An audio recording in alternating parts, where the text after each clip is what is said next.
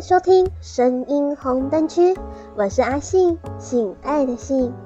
这一集的单元是性该知道的事，阿信要来跟你们分享性知识，聊聊跟性爱有关的话题。今天阿信想分享的主题是性爱角色扮演。阿信我是很喜欢角色扮演的哦，穿着角色服装啊，拿着道具，演着情境故事，过足了戏瘾，也满足了新鲜感和欲望。而要做多少的准备才能够把角色扮演好呢？社员外与小丫鬟一定要这么做作吗？也要来聊聊制服控禁锢的反差萌。说到角色扮演啊，有一些人还真的不知道要从哪里开始做起。大家可能会想到，呃，性感的道具服啊，还有一些肉麻、戏剧化又令人难以开口的台词，例如“皇上，臣妾跟您赔罪”，就一直一边道歉啊，然后一边要露出乳沟，下次还敢不敢伸手捏捏乳房之类的，或者是“哎呀，微微的爸爸，请你不要这样，身为老师，我不可以越线，我欣赏你很久了，你的屁股让我想到就硬”等等的这一类的台词。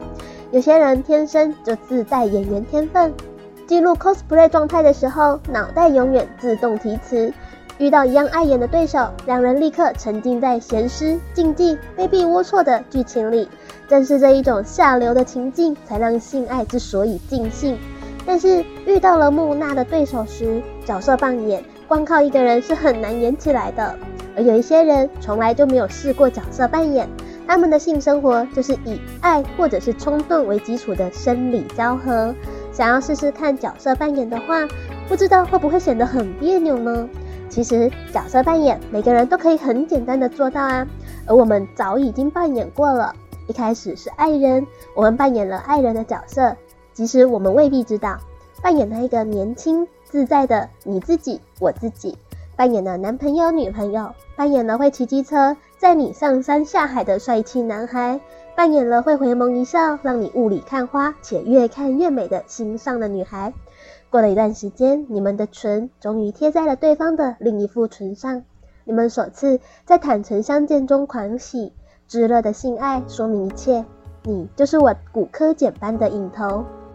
你们的牙刷开始放在同一个地方。你们的保险套开始买家庭号，你们过了很久很久以后，见到对方的次数越来越多，某一些东西却越来越少。从我自己变成我们，从带有完美性感色彩的男朋友女朋友，变成见证彼此缺点、狼狈的在对方面前流汗做家事的那个人。因为爱，它包容了所有，使得这一切正常的运转着，即使有些地方已经掉色。例如逐渐乏味的性爱，性爱之所以变得乏味，是因为我们把彼此看得太清楚了，彼此之间的边界消失，生活与性生活的界限也消失，因为无话不谈，能谈的都谈得差不多，太过了解彼此的一分一毫，反而让那一些之所以让性爱很刺激的古怪念头，变得难以在对方的面前演出。失去了展现自己性感的动力，失去了无所顾忌、无关面子、可以羞耻、可以放荡、可以变态、可以任性爱的想象拓展为无限无限值的自己。我们感到了尴尬，因为我们没有办法跟心理上让我们感到如此安全、熟悉的人与这些性龌龊念头连接。床上的自己越来越像床下的自己。我们用一样的衣服上床，也用同一套衣服上床。多数人出轨的原因，只是因为他们得以再度扮演那一个不是平淡乏味生活中与伴侣几乎像家人一样生活的自己。他们在小三、小王的眼睛里，重新看见了受人渴望追捧的自己，也自我陶醉在这一股被渴望的骄傲感、优越感里。你我都是哈拉猛男、性感宝贝，然而很多情侣夫妇并不符合这套的剧本。性关系紧密稳固且活跃的长期伴侣，通常有几个明显的特质：他们幽默、弹性、保持平衡，一切看起来是如此的轻松。但其中外人看不见的关键是沟通。举个例子来说，海蒂有一个朋友非常的狂，他们家里的地下室就是 SM Playroom，挂着各式各样性爱道具，投入的程度让人觉得很用心。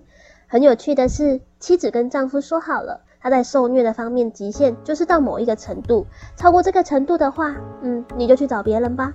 像他们这样的伴侣关系就是很好的例子啊。他们承认自己异变野蛮的需要，将日常的自己与性生活的自己区隔开来，在属于性爱的时间里，愿意投入剧情，改变角色，就算羞耻、突兀或不合常理都无所谓。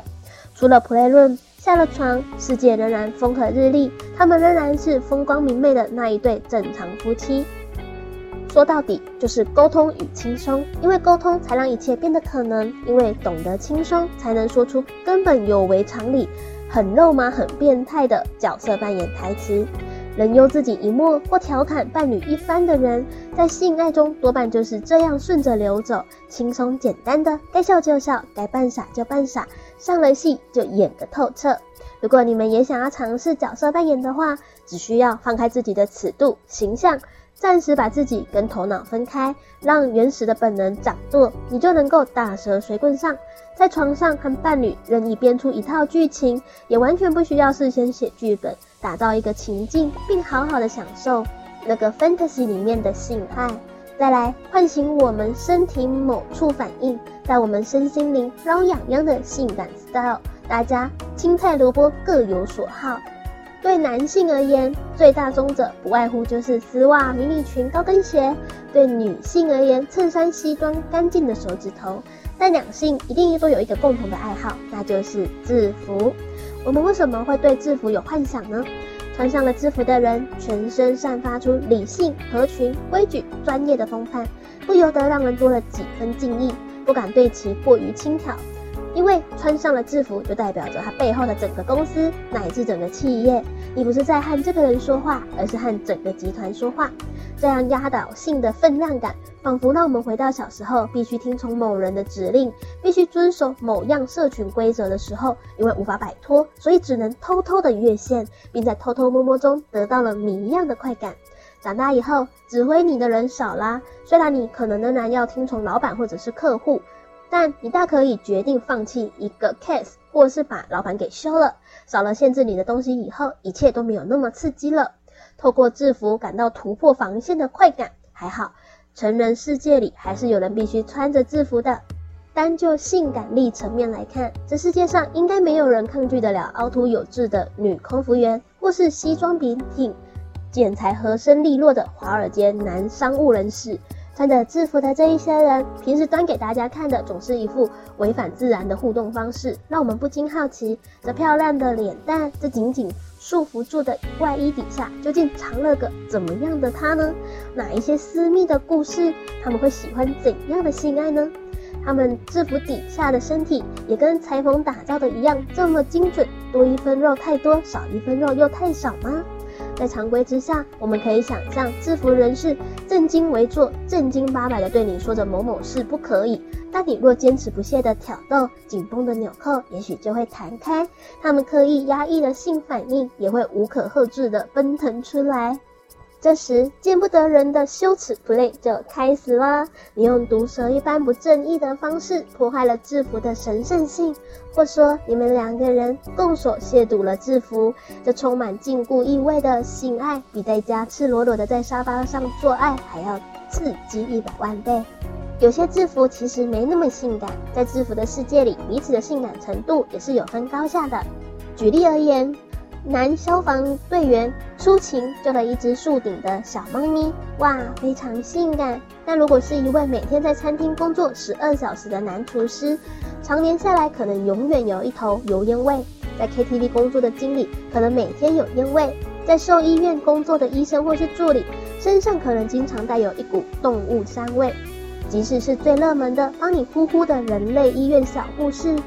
在现实中，真正的护士一下班只想赶快把制服脱掉，因为对他们来说，护士的制服每天面对的非常多的病菌跟污秽。假制服真诱惑。其实我们透过情趣商品的蓬勃发展，找到各种行业的制服，甚至是性感指数飙破的进化版，都是轻而易举的。警察、水手服、女仆、旗袍、兔女郎、美少女战士，我们可以转职，可以施策，可以变了一个人，兽性的玩乐。如果不能打败现实中真正的制服、真正的集团、真正的社会巨星影子，我们至少可以穿上情趣性感制服。制服虽然，呃，假假制服虽然不会比那 Win 的 Win Win 的平整无痕的领口啊、闪亮的袖扣啊、真正的百褶裙和油得发亮的皮鞋来得有质感，但穿上情趣道具服后引爆的性爱火花，并不亚于真制服哦。借由转换身份，我们在床上的性爱诱惑力也会一百八十度的大转变。还没有试过的你，请随时准备一套在家吧，保证让你的性生活再一次的生龙活虎起来。想要多多和志同道合的人交流吗？下载语音聊天 APP，安卓下载想说，享受说话聊天；苹果下载寂寞聊聊，马上让你不寂寞哦。忙碌的生活中，也不要忘了要好好的照顾自己。放轻松，打电话聊聊天，舒压一下心情，分享一下自己。下载 APP，寻找好声音，快把电话打爆吧！信该知道的是，这个单元会在每周二、周四更新，欢迎信粉们准时收听。我是阿信，我们下次见。